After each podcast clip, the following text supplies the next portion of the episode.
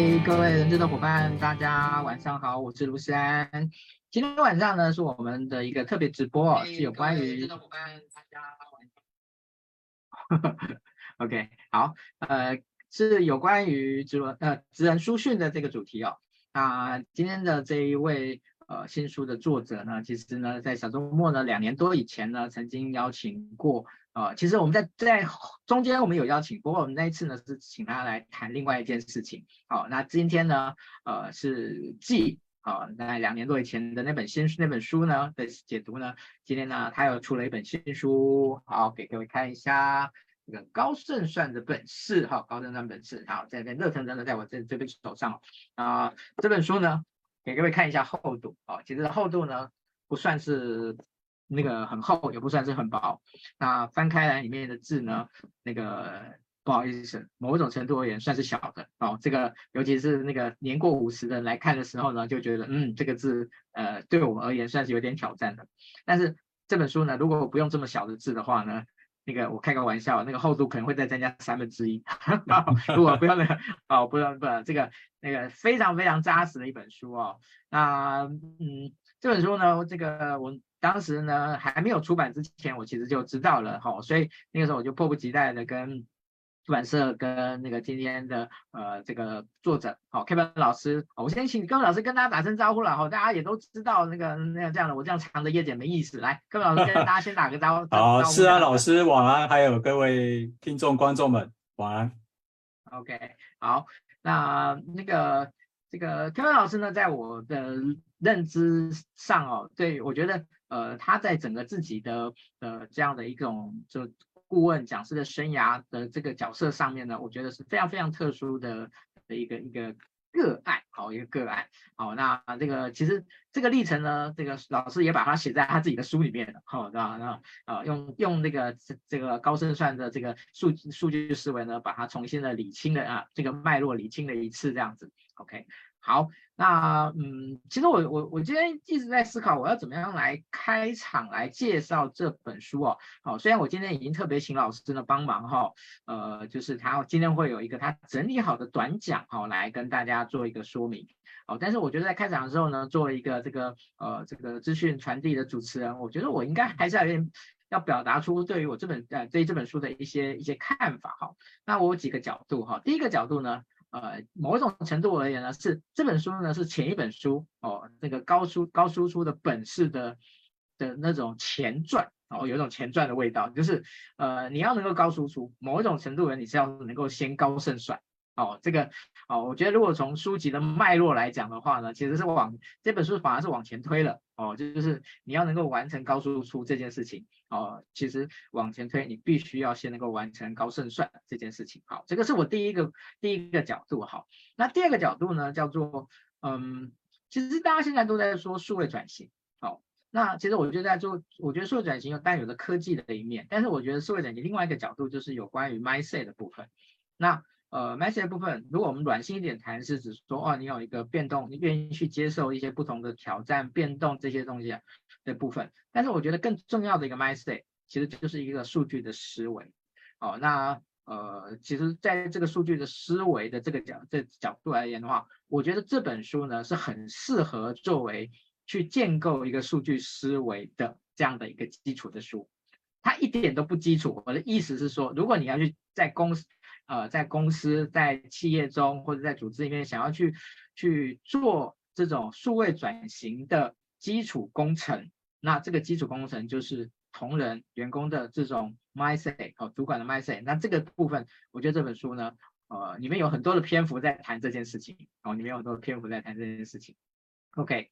好，那还有没有角度？有，我觉得呃，第三个角度就是这本书呢是一个挺工具型的书。好，它的操作性非常高。哦，我们这我们有看过有一些呃在谈呃这个就是数据思维的。哦，那像里面有谈到刘润老师，那刘老师的的书跟课我都有看。哦，不过我觉得有时候刘老师呢，有时候呢他那个就是谈的很犀利，然后那个流程呢其实跑得很快，其实你一般人其实不太容易运用。哦，这个是我自己个人看刘老师的书的一些一个小小的感觉。好，那呃，相对来讲，哦，这个大家都听知道我说那个呃，这个我我在分类说欧美书这个这个日本书呃日本的商管书啊的这这样的一个分类，那我觉得如果从实操性来讲的话呢，这本书呢其实是可以被被归类这种呃日系的这种商管书，有很高的实操性。哦，但是我觉得这本书不呃不是只有实操性，它其实呃在整个框架的建构上面，我觉得相当的完整。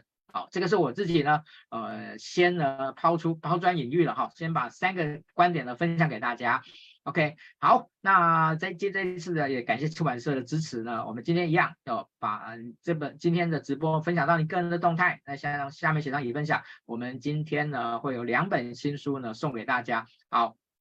还是那句话。那个书希望大家多支持哦，所以呢送书呢只是一个心意哦，我觉得重点呢是如果那个大家支持的话可以多买，所以我们会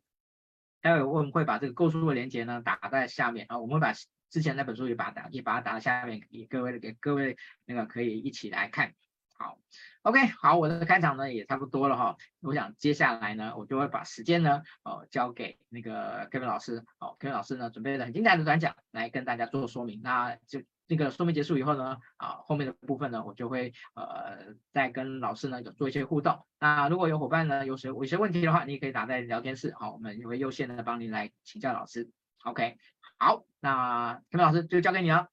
好，谢谢世安老师。好，稍等我一下。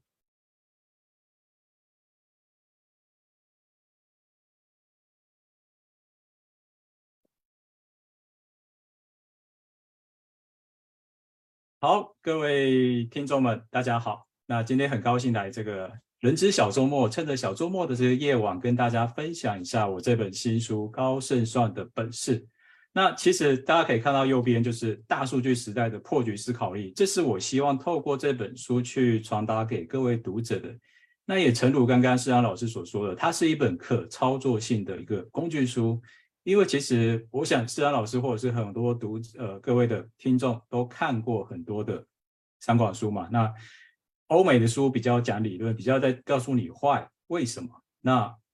日系的书呢，比较能够告诉你 how，就是如何去操作。但是我总觉得在读这些书的时候，会有一些怎么讲？不够落地，我怎么样可以运用到我的生活之中，运用到我的工作之中？所以我在写这一系列的书的时候，我会更强调，我不只要谈坏我还要谈好还有画图我要怎么样应用在我的工作跟生活中。所以你在看这本书的时候，你会觉得，哎，到底要归类到欧美还是日系？其实都无妨。最重要的是，它可以帮助你解决你的问题。我觉得这点是最重要的。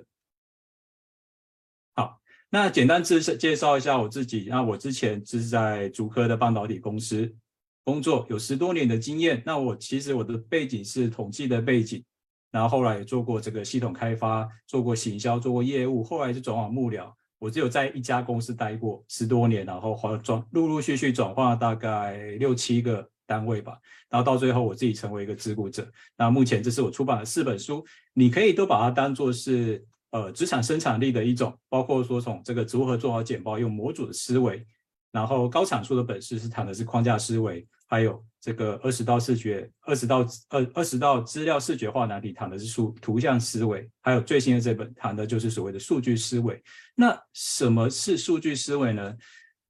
简单来说，就是使用数据来思考、表达还有解决问题的一种思维。那就像刚刚世安老师所说的，其实。这本书我是想要去延续高产出的本事所要解决的问题，你可以把它当做是它的呃前传，或者是它更上游的一个思维。也就是说，当越来越多人都可以轻松的产出，甚至是利用现在很多人工智慧，或者是生成式的人工智慧，或者是一些新的科技工具，更有效率的完成工作的时候，为什么有的人可以有更多的机会被看到，获得更多的成就，可是有的人却还在苦苦等待机会呢？我想有人会说这个跟运气有关，我不否认这种说法，但是运气并不是我们能够掌控的，而什么是我们可以做到的呢？我想会是努力跟选择这两件事情。不知道大家有没有听过“选择比努力更重要”这句话？这几年还蛮多人在讲这句话的，而我对于这句话的理解，并不是努力没有用，而是在合适的选择或者是更好的选择之下。同样的努力能发挥更大的价值，所以在《高产出的本事》这本书中，我希望告诉读者，如何用对力气，聪明努力，那你的产出发挥事半功倍的效果。而在这本新书《高胜算的本事》，我更进一步告诉读者如何做对选择，甚至创造出对自己更有利的选项。在这个之下，你的努力会发挥更大的价值。所以，高产出只是本事，而高胜算才能让你学，让你掌握机会，无往不利。但是，该如何实现这个高胜算呢？我想，关键就是在于这个数据思维。刚刚有提到，数据思维就是使用数据来思考、表达跟解决问题的一种思维模式。好，为什么你要需？为什么你需要这个数据思维呢？我在这边大概列了四点，其实在书里面也可以看到。第一个就是问题的复杂化，因为在大数据时代之下，问题越来越复杂，越来越模糊。过往的经验未必能帮助我们展开思考或切入重点，你可能会陷入一些盲点。第二件事情是数据的多元化。谈到数据思维，很多人就会想到这个数字啊，或者财报啊，上面的密密麻麻的数字。其实数据远比你我所想象的还要丰富，包括文字、图像、声音。情绪、肢体语言，甚至环境这些数据，都是可以拿来作为分析跟判读的来源。举例来说，大家每天都打开手机，手机上面有每天都充斥着各式各样的数据，但是我们把这些数据拿来做什么用呢？有没有把它拿来作为这个呃分析或者是决策或做决定的参考呢？第三件事情就是这个呃沟通的高效化。因为大家有感有没有感受到这个资讯越来越多，有点资讯超载了，我们专注力下滑。所以为了让这个沟通更有效，所以我们可以用数据思维来思考这个问题是什么，以及你的对策，用数据来说服对方，可以让这个沟通更有效果。而第四个就是偏误跟盲点。呃，我们学习了很多的技巧，看了很多的书，或者是累积很多人生的知呃经验跟智慧。这样可以帮助我们避免这个思考上的错误，但是我们很难去逃过所谓直觉还有经验的这些偏误跟盲点。特别是越是有专业知识、越是有经验的人，你可能会对过往的成功经验深信不疑，而忽略了一些情况正在改变。我们还是要需要透过数据来修正我们的这个这个偏误。所以呢，数据思维其实是未来数十年最重要的能力之一。比如说，在这个 Google 的首席经济学家，他有提到，运用数据的能力是未来数据未来数十年非常重要的的技能。那比尔盖茨也说过，数据思维是当今世界上最重要的技能之一，因为数据在我们的生活中扮演了越来越重要的角色。还有，有这个数据素养之父的这个乔丹·莫罗这本书《数据试读者》，我蛮推荐的，不过他也不好读，甚至比我这本书还难读。他有提到。很多人都以为，随着科技跟软体的进步，数据的普及化会怎么样？会让大家可以消弭这个这个技能上的落差，我们都可以做到更多的事情。但其实他发现到，并不是这样的。数据普及化反而会进一步增加工作技能之间的落差。所以，你如何懂懂懂得读取数据、用数据工作，甚至是分析数据，还有用数据沟通的能力，将会变得越来越重要。所以，呃，这阵子大家常常常在说嘛，就是 AI 不会取代人类，但是它会取代这个，但是会使用 AI AI 的人会取代你，讲的就是这个意思。就是很多工具确实可以让这个普及，可是你要懂得会用，那重点就在于你怎么样去提问，具不具备这个所谓数据思维的这个这个 mindset。所以，数据思维该如何培养呢？我认为。关键在于两项关键的能力，也就是数据敏锐度还有数据洞察力。什么是数据敏锐度呢？就是我们能不能透过数据去理解真正的问题是什么？看到一个数据，能不能意识到问题的存在？看到问题，能不能理解背后的数据脉络，把它转换为一个数据问题来思考？比方说，有一些有经验的人，他可能听到说，哦，一家公司，他的财务长、他的稽核长，在短时间之内都换人了。那有有经验的人就会意识到，哦，这家公司的营运可能出了问题，这个都是一些敏锐度的一些一些关联性。那数据洞察力，也就是使用数据去找出回应问题的答案，这项能力，你能不能从数据中进行分析跟判读，从中发现一些隐藏的讯息或者是洞见，作为你决策或者是决定的一个依据。所以数据思维就包含这两件事情，我能不能找出真正的问题？我能不能透过数据来回答这个问题？这么做，我们就可以找到合适的数据，避免资讯超载的问题，而不是说，哦，我没有搞清楚问题是什么，然后我手边有什么数据，我尽可能收集越多数据越好。其实不是这样的。懂得数据思维的人，他知道问题厘清很重要，然后选择能够回应问题的这些讯息、这些数据来作为辅助，而不是无边无际的去收集到更多的数据。OK，好，所以。我们了解这个数据思维两项关键能力之后，我来谈谈怎么样实践。因为今天时间不蛮短的，所以我就讲一些重点，让大家可以对这个数据思维有一个全貌的了解。好，我们刚刚谈到数据敏锐度跟数据洞察力，其实呢，它可以透过这四个阶段来落实，包括第一个就是数据的诊断、脉络的拆解、分析判读以及论点的表明。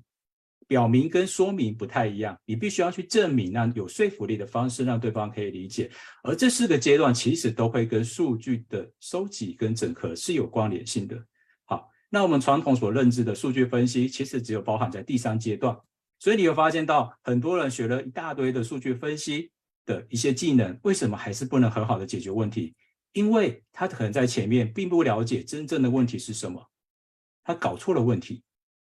所以有人提出说，好，这个数据分析的技能在职场上不够用，所以我们应该去提提升这个所谓的数据的素养。那数据素养是什么？就是基于这个分析的能力，再往后延伸一点，你要懂得去说明，你要懂得去展现你数据中到底分析到什么东西，发现到什么洞见。但其实这还是不够，因为在源头的这个问题到底是什么，你并没有探讨到。而我发现到坊间上这些这类的书其实蛮少的，很少人会去探讨前面的问题。可能你可以在一些问题分析与解决上面的书可以看到，可是并没有一个完整的一个这样子一个一个系统也好，或这样的一个理论也好。所以有鉴于此，所以我想要把这个数据思维把它讲得清楚一点，然后再结合一些我们这边比较本土能够落地的一些案例。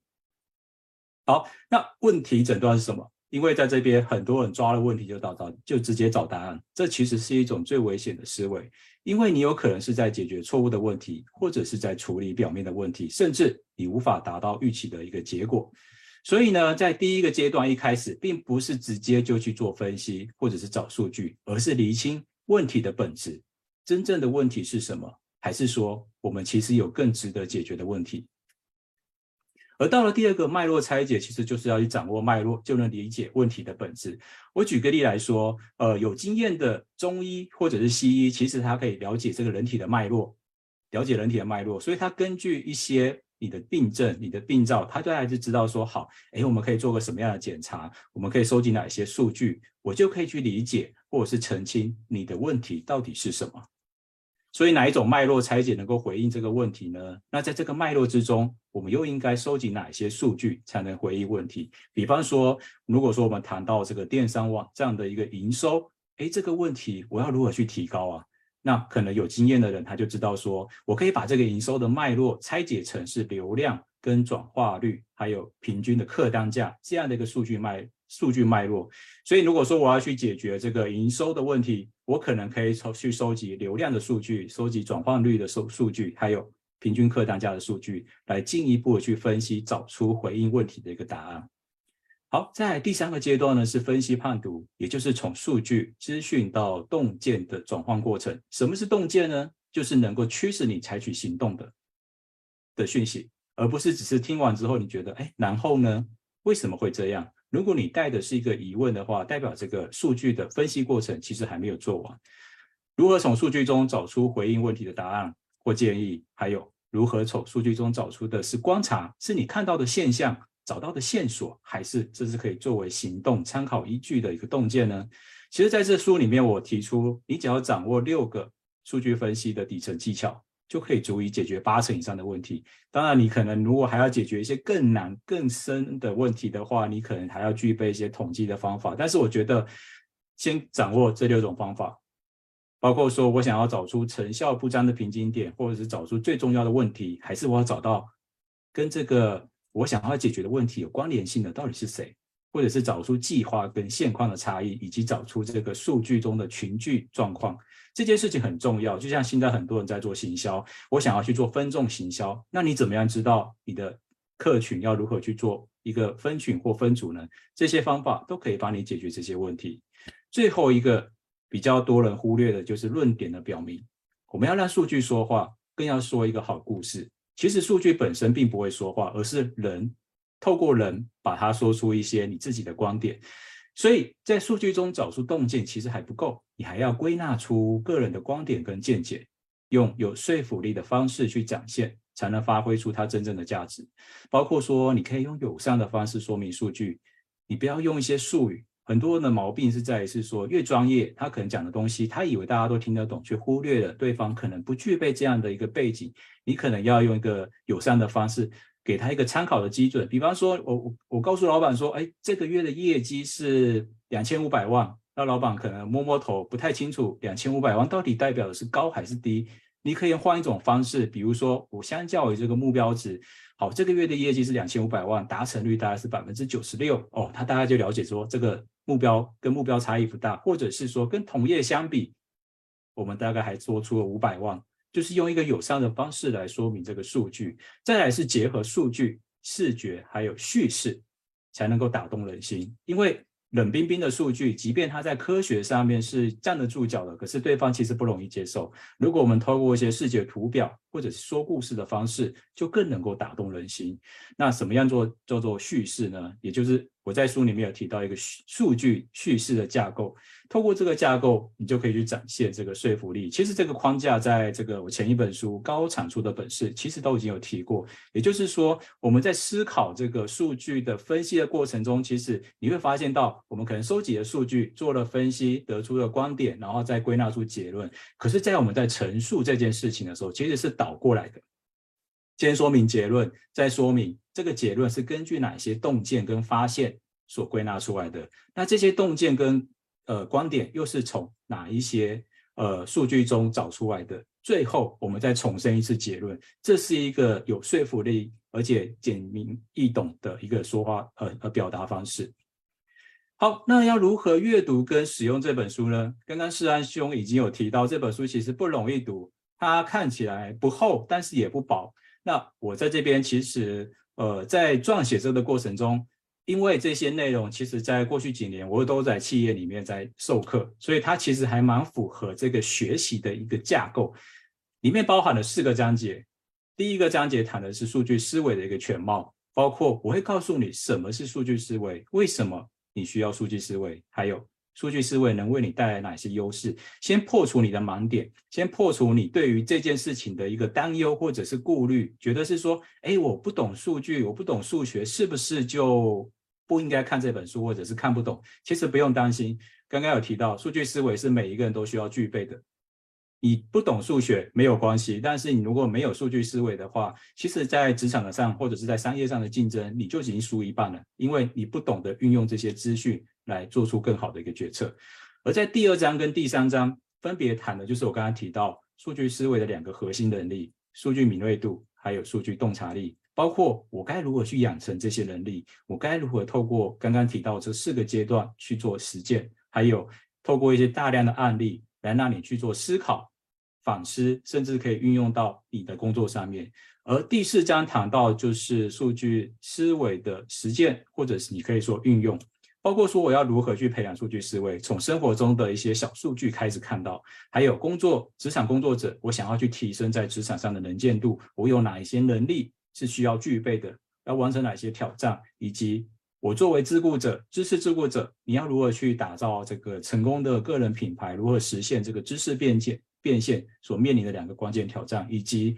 决策管理者该如何做对决策、做好复盘。其实这都是在这个应用里面，都是呃，包括过去的在职涯上面的一些经验。还有后来成为自雇者、成为顾问、成为讲师的这大概六七年的时间，在各个企业、各个领域所累积到的经验，其实也可以说是毫无保留的写在这里面的，而且。呃，其实出版社已经有把它大幅的删减，否则的话，我怕讲得太细，这本书可能会变成是一整套的书，而不是一本书。但是我觉得，呃，要做一些取舍，就是让大家先掌握全貌，了解如何去养成，然后透过一些简单的经验分享，让大家可以掌握到，诶，在实践上面该注意到哪些点，然后找出你自己的方法，来去培养出你自己这个高胜算的一个本事。好，那简单的各位，向各位分享这本书的一些重点。还有一些里面的内容，其余更细节的，我想就留待读者自己来阅读这本书了。好，那我把时间再交还给施长老师。好，谢谢 Kevin 老师哦。那个其实我的那个习惯呢，其实也并没有哦，要让大家呢很在这边那个解说书籍的时候呢，就对这本书呢能够好像哇，这个讲完以后这本书了解，各位千万不要你诶，今天呢这个因为这本书的光这个整个架构真的非常的完整啊、哦，非常的完整，就像刚才老师说，原来原来这本书还是大幅删减过的内容的，对对对，OK，好吧，其实。其实出出这一套也蛮好的啊，呃，我觉得可能一开始，呃，出了一本大家好像觉得是一本圣经会，会会束之高阁，就是买回来供着，可是不会读。所以我觉得，呃，在这个阶段，或许让大家了解这个数据思维，从这开始会比较好。就像三年前，其实那时候。还没什么人，没有太多人在谈产出、高产出这件这件事情。我不知道施长老师有没有印象，在那一那一段时间，其实出了蛮多这样的书，不管是日系的还是欧美的。然后慢慢大家意识到说，哦，原来我们不只是要默默的工作，我们还要去产出我们的作品，让别人被看到。然后这些年，想仿佛这个高产出已经变成了是一个怎么样尝试了，每一个人都在做。可是我发现到，哎，大家都在做，为什么有些人做的特别好，有些人就是还在那边默默的努力？一定有一些不一样的地方，那我就会想探讨是在更上游的问题，怎么样做选择？比如说大家都在写文章，为什么别人写的比较好？是主题的挑选吗？还是你发放发送的这个管道通路，还是是设定的对象？这些其实都会影响到后面的成效。对，对，好，嗯，在那个中场休息之前呢，我想要问一点稍微软性一点的哈，就是，嗯。其实写一本书，嗯，哎，我我觉得就是有一些书呢是属于那种就是哦可以写起来写起来很快的，因为它可能本身就是一种叙事的这种结构的一种一种的一个模式。但是呃，这个 Kevin 老师所挑战的书都不是这么回事哦，他挑战的书都是呃就是需要收集很多个案，必须要很严谨的呃跟商业逻辑。哦，跟商业思维做连接，然后呃，可能必须要设定很多商业情境，然后呢，哦，然后必须要用很多的这些呃工具，哦，这种图卡来做这样的一种很严谨的这样子连接跟分析。其实这是一个苦差事啊。是啊，是啊。哦，所以。呃，你你在写这本书的时候，你会用什么样的方式来来来安排写这样书？我想也跟也也也让这些就是也也许心里面对于写书这件事情有一些憧憬，想要挑战的人，呃，给他们一些建议的。好啊，我想其实呃呃，其他人怎么写书我不太知道，可是我自己写书的方式，我分享一下我的经验，其实就是从一个核心概念开始。比如说，我知道数据思维很重要，就像很多人都知道数据思维很重要。可是为什么别人没有写出这本书，而我写出来？我会去思考我自己是如何做到的，别人又是如何做到的。我又开始观察这件事情，就会从这个所谓有一个呃塞门西奈克的黄金圈坏、好、坏、的我会去思考为什么需要这个数据思维。如何使用它？具体来说怎么做？我开始会想这件事情，从核心的这个价值，最主要我觉得还是要解决问题。我可以解决哪些的问题？然后去往外面发想，我要如何做到？那我有哪些实力或者是个案可以来说明这件事情？就是慢慢慢慢去拓展。所以你会发现到，哎，我会觉得写书对我来说写书不难，是因为有一个核心思想之后，我就可以一连串用一个树状图把它展开。展开这个结构，包括说为什么要谈这件事情，这件事情对你为什么觉得重要，以及具体来说我该如何去做，然后去发展出后面可以操作的一个步骤。这个是我写书的一个模式。然后当然我也是透过呃在职场或者是在企业的顾问讲师的过程中不断去验证，不断去打磨。所以其实这一套方法，各位看到这套模型跟一开始是有所出入的。他会慢慢慢慢的去去润饰也好，去修改也好，到后来就变得非常简洁易懂，就是四个阶段。一开始哇，那个之复杂，可能看起来类似一个心智图的概念，可是我想这样的话，就可能可操作可操作性就会相对比较低。所以我在写书的时候，其实是会从核心的，好，哎，我一个核心概念，好，然后接下来我会发展出我刚刚讲到的四个章节，然后每一个章节再去铺陈，所以是呃一层一层写下来，而不是说写好之后再来。再来安排说，我该如何去铺陈这个结构。所以对于出版社来讲，呃，相对来讲，它会比较轻松。他只要负责把它看懂，然后做一些删减，不要让它超过篇幅，而不用去太担心说这个顺序上我该如何编排，因为它比较偏向是不像是散文式的，就是从任何一段开始看都可以。就是说，呃，这本书的编排其实是经过设计的，我还是希望你能够循序渐进，先看过一次，你不一定要看懂，但是你可以把它当做一个工具书，当做一个工具书，需要的时候，哎，我想到好像看过这东西，你再回头来找。我希望它是一个这样子，就是可以放在你的书桌上，或者是在你的案头上很多年很多年，直到你已经具备这样的，你不太需要它的时候，你可以把它再舍弃掉。对，嗯。其实我呃我那时候那个看到书的时候呢，就对于老师怎么样去养成的这两个哦、就是敏锐度跟这个呃对不起哦，敏锐度跟洞察力这件事情，其实以前我呃呃大家对数字这件事情啊，数据这件事情哦，比较会从所谓的敏锐度的角度哦，比较不会啊、呃，比较会从敏锐度角度，洞察力这件事情，当然我觉得很也呃也很重要，但是大家比较嗯。呃就比较不会谈。好，而且这两个这这两件事情哦，这个敏锐度呢，有时候呢就会你就会很多人说哦，这个很很吃个人特质哦，有些人就是对数字很敏感啊，有些人就对数字不敏感啊，数数据不敏感，哦，好像这件事情啊，好像嗯，就是有一些特质的成分在里面，好，这是然后洞察力呢，又常常会说哇，这个就是哦，你你为什么可以可以看到这件事情呢？为什么我就没有注意到这件事情呢？哦，就是。其实常常会处在一种相对是有点悬的这样的一个一个状态哦，所以呃，老师直直接来挑战这件事情，就是把它变成是一个可以被养成的这件事情哦，我我我觉得挺呃挺好奇的。那、呃、这个我想在这边呢，首先呢，一开始的时候呢，就在请教老师，就是呃这两件事情的养成啊、呃，您觉得它那个关键的点在什么地方？呃，我觉得就像刚刚施安老师说，很多人会觉得这是一个很玄的东西。可是我们有常常听到有些有经验的人，呃，不管是这种有高知识，还是说有这种专业技能，你会发现到，哎，你稍微讲一个点，然后他就想到啊，这个是什么什么的问题，可能是透过所谓的经验或者是直觉。那我在这边真的是想要把它挑战，变成是一个可操作性的。那我认为，其实不管是数据敏锐度或数据洞察力的一个培养，其实就跟我们平常没有留心周遭看到这些小数据。所谓的小数据，就是说不是像什么财务报表或者是是报告里面这是众多的数字，它可能就是哎新闻上听到的一个数字，或者说哎讲这个常常行政院的主计处都会发布说今年的这个平均的薪水。是多少？然后大家听一听就笑一笑，说啊哪有这么高啊什么什么的。可是有没有去思考过这个数据是怎么来的？它代表是什么意思？我觉得是从这地方开始训练，就是我们对于一个数据，我们是从来都不去思考就照单全收呢，还是我们会去思考一下为什么它会出现在这里？它想要告诉我们的是什么？还有，甚至在更往上面去挖的是，它是怎么被计算出来的？它这个脉络，我觉得，如果从平常开始，慢慢的有意识的去思考这件事情的时候，慢慢慢慢的，你就会越来越敏锐，你就听到这个数字，就会一种哎，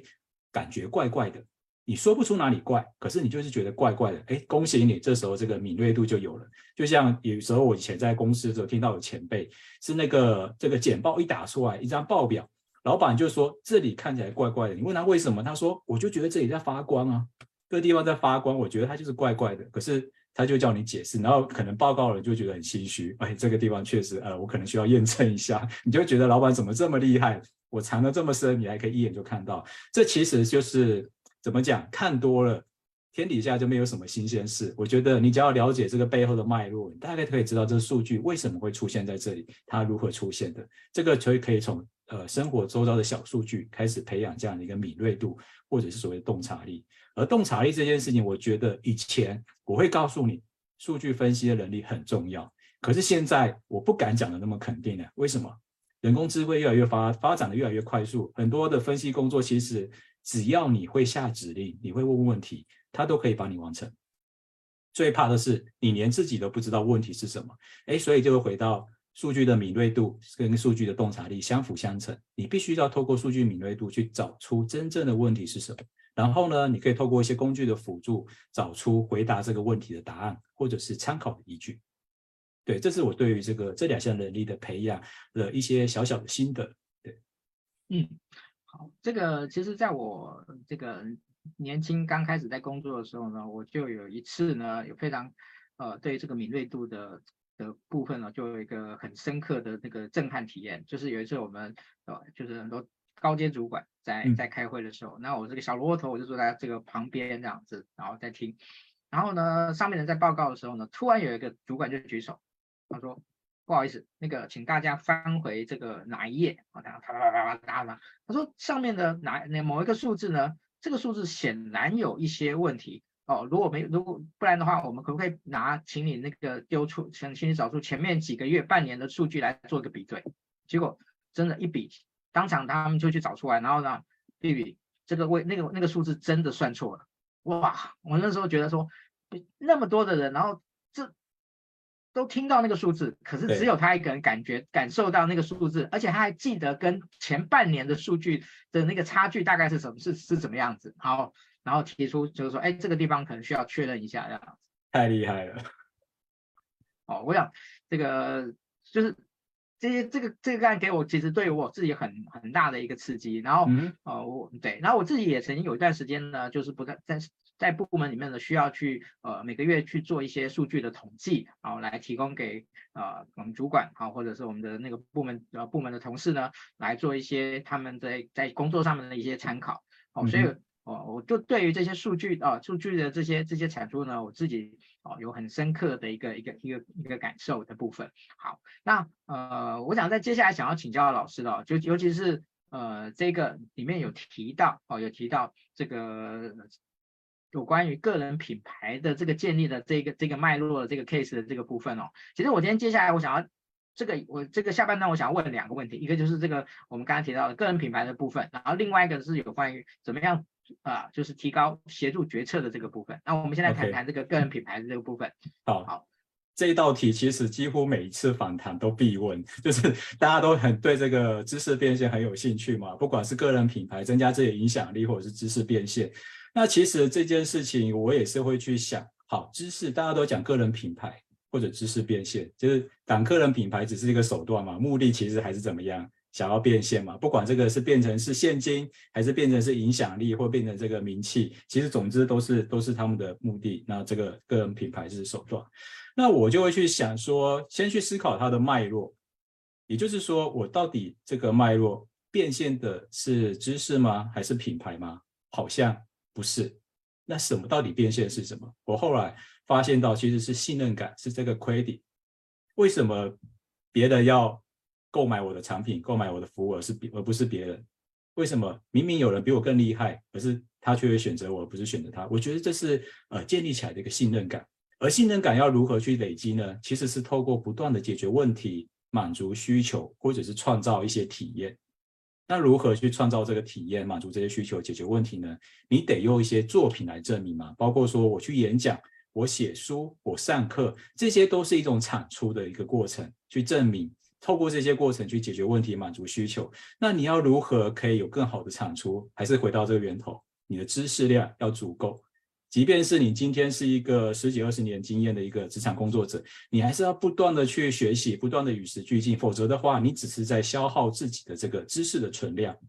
所以，哎，我就把这个脉络串起来了，从知识的成长到作品的产出，到问题的解决，到信任的累积，再到这个所谓的变现。那我就把这个原本的这个个人品牌跟这个知识变现拆解成了这个脉络，各自有各自的课题。然后在每项课题里面，我又可以找到一些方法。总比一开始的这个一个很大的问题来说，我就会知道可以把它拆解成五个比较明确的问题，包括说，呃，我写书、我上课这些东西到底是不是要该怎么做？有没有办法把它毕其功于一役？就是说，为什么我写书可以写这么快？其实我写了四本书，每一本书都不超过一个月。即便是像这本看起来好像很厚厚的，可是我并不是从无到有的。我平常在上课、在演讲，我就在收集这些这些脉络。从一开始有一个概念，产出了这个架构之后，我透过每一次的演讲、每次的授课、每次的顾问服务，我都在收集这些所谓的血跟肉，把这些案例也好、这些想法也好，慢慢慢慢然后把它补进去，都在脑中在消化。哦，其实这本书虽然写了大概二十五天，可是其实已经酝酿了大概有二十五年之久。从我从我开开始工作到现在，呃，大概二十年的时间，再加上其实在呃求学时代我就已经在在做在接案了。就是大家都还在打工，说我其实都在接这个统计分析的案件，所以就已经在累积这样的一个思维。所以我觉得，呃，讲到这个变现，其实就是先拆解脉络，然后再用数据去验证我每一个每一个步骤或者是每一次的行动到底能带来多大的成效，来做这个修正，就是这样子，透过数据来定计划，透过数据来呃 follow 这个进度，透过数据来做一些复盘，来做一些这个这个检视，然后慢慢慢慢的去修改，对啊，嗯，那个刚刚。呃，就是您是那个统计背景的，那个其实那个个人呢也不怕揭露啊，揭丑啊，就是我我大学的时候统计三修啊，那个就觉得统计简直是跟我有仇这样子。呃，但是就是对于呃这个学统计的人的话，我就我觉得呃能够呃像您一样能够能够。有效有有条不紊的去做有效的输出，尤其是口头的上面的话，那真的挺难得的哦。不然的话，其实呃很多呃学统计的人，可能相对来讲在这部分会弱一点哦，会弱会会弱一点。是是是。就是普对普遍上来讲，我不知道您您您有您同不同意这样子？我完全同意。其实我刚出社会的那几年，真的就是很会做分析，但是不会不会表达，就是觉得说，哎，我分析报告都有了，为什么你自己看不懂？答案都在里面啊。可是你还要我讲，然后我讲你又听不懂，我还要去解释很多很多的统计术语。我后来发现到其实是我的问题，因为因为你的你的这个数据，你的洞见如果再有价值，但是你没办法让对方好理解的话，其实都都没有意义，都没有意义。所以我花了很长的时间在训练，怎么样用对方容易理解的方式去去做去做理去做表达。这件事情其实还蛮重要，就是呃，我想很多的专业工作者都会有这样所谓的知识的诅咒，没有去换位思考。尤其觉得是说啊，对方都应该跟我懂得一样多，所以我略掉了很多的背景的脉络啊，这些术语的解释，觉得说，哎，讲的很难很难，就代表很厉害。其实不是的，其实你要让对方听懂才是最重要的，让对方感受到这件事情为什么跟他有关，可以带来哪些价值。当他感受到这些的时候，他才会比较愿意去听里面细部的东西。至于你是怎么做出来的，哎，我觉得只要信任感累积之后，这些都其实不太需要解释。之所以要解释，是他对你的信任感还不够。你还没办法证明你的专业，没办法证明你是一个呃怎么说靠谱的一个人。对，我觉得是累积信任感之后，其实很多事情都很容易，包括你做简报啊、提案等等，其实就是这个信任感啊，我就是相信你这个人，而不是你讲的多厉害，或者是你做的多好。所以这也是我想要分享给大家，就是虽然说呃很多方法告诉你可以这样做提案、做报告、做个人品牌，但是其实最关键的是你的信任感有没有一直在累积。如果没有的话，你会觉得你每你会发现到每一次都是好像从头来过，这是一件很辛苦的事情。即便你的表达能力跟你的论述能力再好，我觉得都是还蛮辛苦的一件事情。是，OK，好，那嗯，对于呃这本书里面的，就是后面有提到的几个几个这个呃主题的部分哦，那。您的在我们课前的时候，我们有提到哦，就有一个表单，有一个表格叫做哎，什么、嗯？安索夫矩阵。安索夫矩阵。嗯，好，这个安索夫矩阵可不可以跟大家解释一下？因为它其实平常的的时候，可其实我看了表单我就知道了，但是平常人比较不会知道这个名字。对，平常比较不会叫它安索夫矩阵，而是叫它所谓的产品市场矩阵或产品客户矩阵。它其实就是一个两个维度。横轴可能是所谓的产品，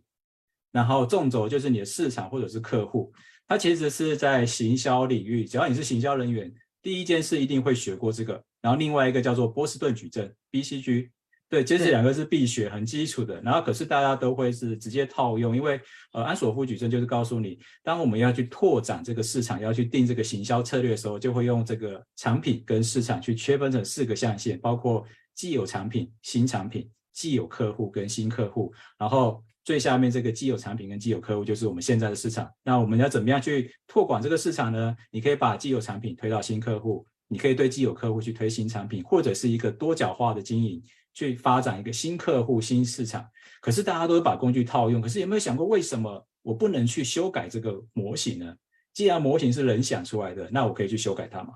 所以这个就是呃，回到这个第一性原理，就是。现在可能比较没有流行，可是几年前很流行这个第一性原理，就是从它的本质去出发。既然它是从产品跟客户，然后它去做一个分类，那分类我可不可以改成别的？所以我就想了，哎，对于我来说，知识自雇者，我可以把这个客户分成哪几类？包括说是单向的，我给你一些资讯，还是说是这个所谓的呃另外一个方向，是你提问，你问我答，或者是在更上一层，就是互双向的双向的对打，越上面其实是越难的。我单我单独给你这些资讯，这是很简单，就是我我给你什么就读什么。可是你问我答，哎，这好像需要点经验。那甚至更上面是直接在现场就是对打，那这种是我最喜欢的，就是我不用准备东西，你问我就答，然后我我再反过来引导你思考。越上面其实越困难，可是它价值性越高。那对于这个产品来讲，我也把它发展成说，我分类，我不要分既有新跟新产品，我可不可以分成点线面单点的知识点，还是是一个主题线，比如说。呃，简报，比如说数据思维，比如说什么，然后面的话就是一个全面性的，比如说像职场，现在很多越来越越来越少去讲究一个主题的，呃，一个技能的养成，不，已经很少说我要练这个简报技能，我要学逻辑思考，而是所有都能归到源头，就是解决问题。我想要解决这个报告的问题，那可能会用到简报，用到逻辑思考，用到这个问题解决。的一个一些技巧，所以这样区分之后，我分成九宫格，哎，它其实它的本质就是安索夫矩阵啊。可是我做成这样之后，我就会划分，我把现在的一些知识变现的一些路径做法，把它叠到上去之后，我做的事情就是谈到策略。很多人谈到策略，策略是什么？策略其实就是在决定不做什么。因为我的资源有限，我先划掉是哪些不做，才能聚焦在这些要做的。所以我就划掉了两件事情，一个叫做读书会。就是很多人都在做的，但是我不做这件事情。但当然这是背后有他的理由，因为我觉得这个效益不高。那另外一个，我觉得就是这个所谓的线上课程，这两件事情是我从一开始就决定不做的，因为我觉得并不是对于我未来的发展是没有利的。虽然说它在短期可以带来一些变现，可是长期来讲，其实是我觉得是得不偿失的。当然，这个就是个人每一个人有每一个人的理解，有些人会觉得说我先做了，先影响力拿到。先赚到钱再说，但是我觉得是一个长期的铺路，就好比说像呃股神巴菲特有一个滚雪球的理论，他就说啊，这个人生也好，或投资也好，其实就是找找到一个雪足够多的地方，你可以堆起一个雪球，再找到一个长长的坡道，然后你推下去，球就会一直滚，越滚越大，越滚越远。其实我觉得是这样一个概念，所以是一个长期的一个一个规划。透过这个数据思维，我会很清楚说我我设定的问题是什么。然后中间对策怎么做？这样子的话，其实即便是前几年遇到这种疫情的冲击，其实我还是不会觉得心慌，因为我知道在干嘛，就就把后面的东西先拿过来做嘛。那这个实体的不行，还有一些比如说写书这些不会受到这个实体的影响，或者是透过这些线上的顾问服务，其实还是可以进行的。对，嗯。我觉得科明老师刚才提到这个线上课程的部分啊、哦，可能很多人会会有一些不同的意见。哦，那我自己在看待呃呃科明老师的这个部分，我的看法是这样子，就是呃为什么老师不用线上课程？因为老师其实是用写书的形态。好、哦，那呃因为呃老师的走的走向其实是比较偏顾问的的不的走向，而不是偏讲师。哦，那如果说今天是线上课程的话，可能是呃这个讲师的部分。啊，就是呃，用这个角色上面比较会相辅相成。可是如果今天是走顾问的这个部分，呃，从书籍的缜密度跟完整度的话，我想更能够去传达出啊，可能老师在这个顾问的这样这样的一种能力，对这样的一个连接。啊，我觉得这这我自己目前就是初步听起来，我觉得是可以这样来来看的。好，那刚刚你提到说这个你最喜欢就是啊，别人有问题啊，然后你就可以呃，其实这个厉害的人总是喜欢这样的方式，但是那个。这个重点是那个那个问的人本身要能问得出问题哦。那个那个有些人就是他问不出问题，那就没办法，那就只能从头慢慢教起了这样子。是是是，哦、就遇强则强。像今天这样遇到世达老师这样，就是对谈就会很过瘾。没有没有没有没有没有，您客气了。好，我们还有个还有点时间呢，我们要那个最后一个议题啊，就是有关于这个决策管理的部分。好，嗯、那呃在决策管理的这个这这个部分呢，呃您提供了什么样的建议给大家？我觉得有个概念很重要，就是这个世界是充满不确定性的这件事情，可是大家很难理解，因为这是很统计的术语。那把它讲成白话一点，就是说，好的决策可能也会产生坏的结果，再烂的决策也可能会产生好的结果。所以这是一个所谓所谓的不确定性存在这个决策里面。所以换句话说，我们很多人会习惯从这个决策的结果来判断这个决策是好还是不好。其实这是一个一个一个偏误，或者说是一个盲点啊。对。哎，OK，呃，好。对，所以所以从这个地方就是说，我想提供的建议是，决策上面我们要懂得去判断，先把这个决策的过程跟决决策的结果是分开来的，你不要把它混为一谈。所以当这个决决策的结果不好的时候，我们要先看一下，到底是不是我决策过程出了问题。如果没有的话，那只是运气的问题。那如果是的话，那我们就可以针对这个决策的过程去做一个改进。作为下一次的一个经验，所以要去区分出这两个，不要把它当做是一个有一个因果性必然的因果性存在。我觉得就是呃，简单来说就是透过这个观点做一个做一个分享。那至于比较细节的话，其实在书里面还谈到了蛮多的，比如说决策学习的一个模型，怎么样让你可以更好的做出决策，然后包括说做好决策之后，我们后面还有一件很重要的事情，就是你要去做对这个复盘嘛。你要怎么样去复盘、去反思，或者是我们复盘？这个只是这几年从这个围棋这边出来的。其实我们以前在职场里面不会谈到这个词，我们都是教这个做什么？做做检讨、检讨、回顾，或者是 feedback，或者是 review 这种这种是 这这一类的词。可是这几年就是为了要还是要入境随俗，为了因应时事，所以我都讲。哎，有些人觉得复盘听得懂，我就讲复盘；有些人讲 review，有些人讲回顾，有些人说检讨，就是有发现到。不同的听众，你要用不同的这个用语去贴近他们，对，是哦，那个因为那个其实两岸的文化其实有有时候有一些文化用有一些用语其实会互相互相的这个串联哦。好，嗯，接着最后几分钟呢，我比较想要跟那个老师呢，呃，来谈一下，就是说，嗯，其实要要把这个就是对于。写书，然后去做啊、呃，就是某种的教育啊，那以及自己的的这样的一个呃，我们说自己的商模的这样的一种定这这这样的一个定位的的一个部分。好，那嗯，我我打个比方哦，例如说，如果我今天这样的一本书变成是一个工作坊的形态，是啊，老师老师会有会有会有兴趣尝试做这件事情吗？呃，我觉得是可以，但是我会担心的是说，呃，因为他会蛮吃每一个人的这个经验或者是这个工作的背景，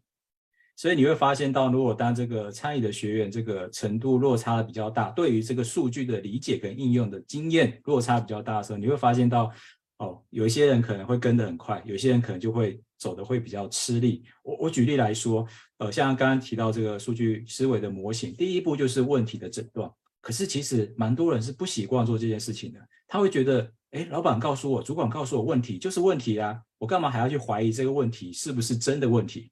这件事情对很多人来讲，他可能是抗拒的。包括说我们的求学求学的时代，课本上都是已经给你给定的问题，你从来不会去怀疑这个问题可能是错的。我光是我觉得光是这件第一步可能就会花蛮多的时间，所以如果说他今天有可能是成为一个工作方的形式的话，我反倒会觉得是把这个数据的敏锐度跟数据洞察力是可以脱钩的，就是慢慢慢慢来。就是对初学者来讲，你可以选择是用这个精进你的数据的敏锐度跟精进所谓的数据洞察力。那对于进阶比较，比如说是专业经理的或者是可能高阶主管，诶，他可以用一个比较全面，因为他或多或少有些经验，他只是在。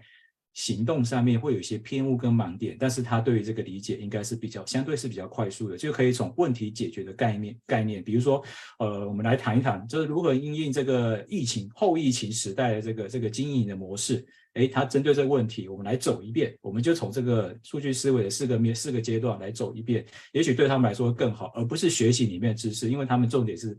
实物怎么操作嘛，所以我就觉得会针对不同的对象。会去设定不同的一个形式也好，或者是主题也好，这个是对，就是也是之前我在企业里面当这个讲师或顾问的时候，我会特别去讲究的，就是目的是什么，还有你的对象，还有你的预设要解决的问题是什么，来来做。然后你如果说当这个大家的越集中，这个落差越小的时候，其实再带起来的话，大家的收获也比较多。这就像好好比说，在学这个数据的技能一样，就是当时落差很大的时候，能力好的会觉得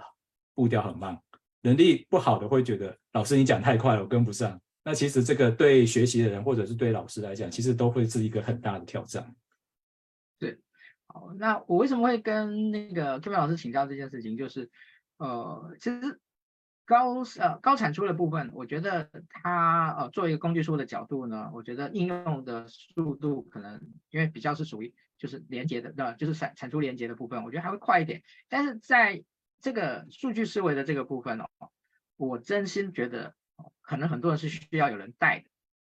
对，其实其实过去几年都有在带，就像我去年是在这个《天下杂志》，《天下杂志》有带帮忙带一个这个数位呃数据思维的一个工作坊。那目的是因为他们也是在推动这个数位转型很多年，但是推动发现到最底层的这件能力好像还没有把它打好，也就是这个数据思维。然后包括说很多的一些金融机构。或者是金控公司，其实这几年都在谈这个所谓的 FinTech，可是他们也发现到这个基础还是没打好，数据思维很重要，否则的话，你对于这个数据的理解、对问题的理解跟数据跟问题之间的串联，其实并不是那么的熟悉。对，其实其实都是有在做的。好，就是呃，有一些数据管理工具的导入的失败，不在于工具本身的问题，而在于使用者在数据的管理的思维。的准备度是不够的，这句话你你同意吗？同意，我同意。好，我想这个其实呃，在就是应该开始开始的时候，我就有跟大家提到，我说其实呃这本书呢，其实是可以很多的呃 HR 伙伴可以作为，也可以作为你企业内部在做数位转型的时候，作为建构员工数位数据管理的 mindset 的这样的一个部分。好，那当然那个呃，也不是我帮老师打广告，老师也没要求我打广告哈。就是如果觉得那个那个觉得是这个用自己看书呢比较慢哦，想要请老师去去帮忙上课哦，就可以就可以直接找老师。好，那么如果你不联络不到老师，可以先找我，没问题。OK，谢谢谢老师。好，那其实那个老师，我觉得他是一个很特别的人，就是就是科明老师是很特别，就是他自己对他自己生活的平衡这件事情，他其实是哪，他其实抓的非常的非常的。就是，呃，我觉得很不错，就是他他他去努力去行说一个，不要让自己呢，呃，就是。我们说那个很多很多人说那个做管顾啊，或做老师呢，就是不是累死就是就就是饿死。哦，他努力的在突破这件事情，让自己能够有个生活的平衡。哦，我觉得这是我自己呃这些年认识不少的那个管顾老师里面，我觉得非常非常特非常非常那个特别的一位哦。所以那个我们也算是，其实我们我我们几乎平常是不联络的。我们大概联络就是他刚出书啊，干嘛之类，或者说我们有一些有一些书，我说哎那个可不可以请老师来来来来解读一下？哈、那我们才会互才会互相了解，才互相聊一下。好，但是，呃，在聊的过程中就，就就是很快的会把一些一些我觉得还蛮有这些不错的点呢，好分享给彼此这样子。哦，所以哦，有时候我们说那个大家哦，就是因为工具，因为现在科技工具的关系呢，其实也许不需要常联络啊，但是呢，呃，却可以达到某一种程度的这这个这个交流。我觉得这是很棒的一件事，很棒的一件事情。好，最后，如果您要送一句话给想要学习数据的人，您会送他什么样一句话？呃，我觉得就是透过这个数据思维，你可以见微知著，化虚为实。对，就是看到一个小细节，就可以让你联想到后面很多的一些资讯。你可以化虚为实，把你的想法，把你的愿景化为实际的行动。嗯，好，谢谢 Kevin 老师，谢谢大家今天的这个周末小周末的夜晚的收看哈。那欢迎大家，嗯。这个看到哦，就是这么棒的内容，赶快跟大家做分享哦。那个不管您是在什么时候看到今天的活动，今天的活直播，好，那我们今天的直播呢就到这边告一段落，下次见，拜拜，拜拜。